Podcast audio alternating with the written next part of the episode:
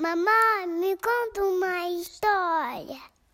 Claro, filha, a história já vai começar. Bu! Outubro é um mês super animado do calendário.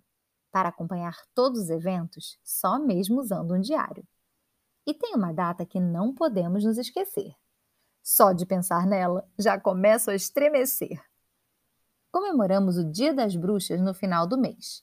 Dia de colocar fantasia e sair por aí assustando todos vocês.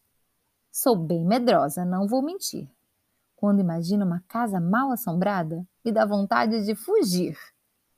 Mas confesso que acho o máximo quem capricha na decoração. Por todos os lados vemos abóboras, vassouras, teias de aranha e até caldeirão. Esse dia pode ser mesmo muito assustador. Não entendo quem resolve assistir vários filmes de terror. Eu prefiro me divertir com os meus amigos. Ficamos todos juntos, para não ter nenhum perigo. Pelas ruas vemos muita gente fantasiada.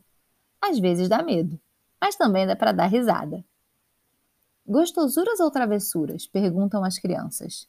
São tantas balas e chocolates que é uma verdadeira comilança. Nesse dia tem de tudo, desde monstros aterrorizantes até fantasmas e aranhas gigantes. Tem uma amiga que todo ano se veste de esqueleto. Será que ela teria coragem de cruzar com um gato preto?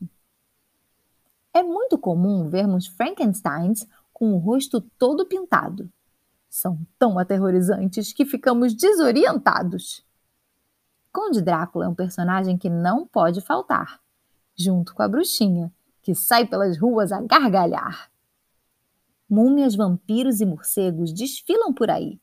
As fantasias são tão incríveis que me sinto na Sapucaí. Mas há quem prefira usar fantasias fofinhas. Por isso vemos super-heróis, unicórnios e fadinhas. Adoro ver como as pessoas usam e abusam da criatividade. Até os adultos se fantasiam e mostram que a festa é para todas as idades. Você já decidiu qual vai ser a sua fantasia deste ano? A da Isabela vai ser aterrorizante, sobre isso eu não me engano. Vamos sair por aí falando bu!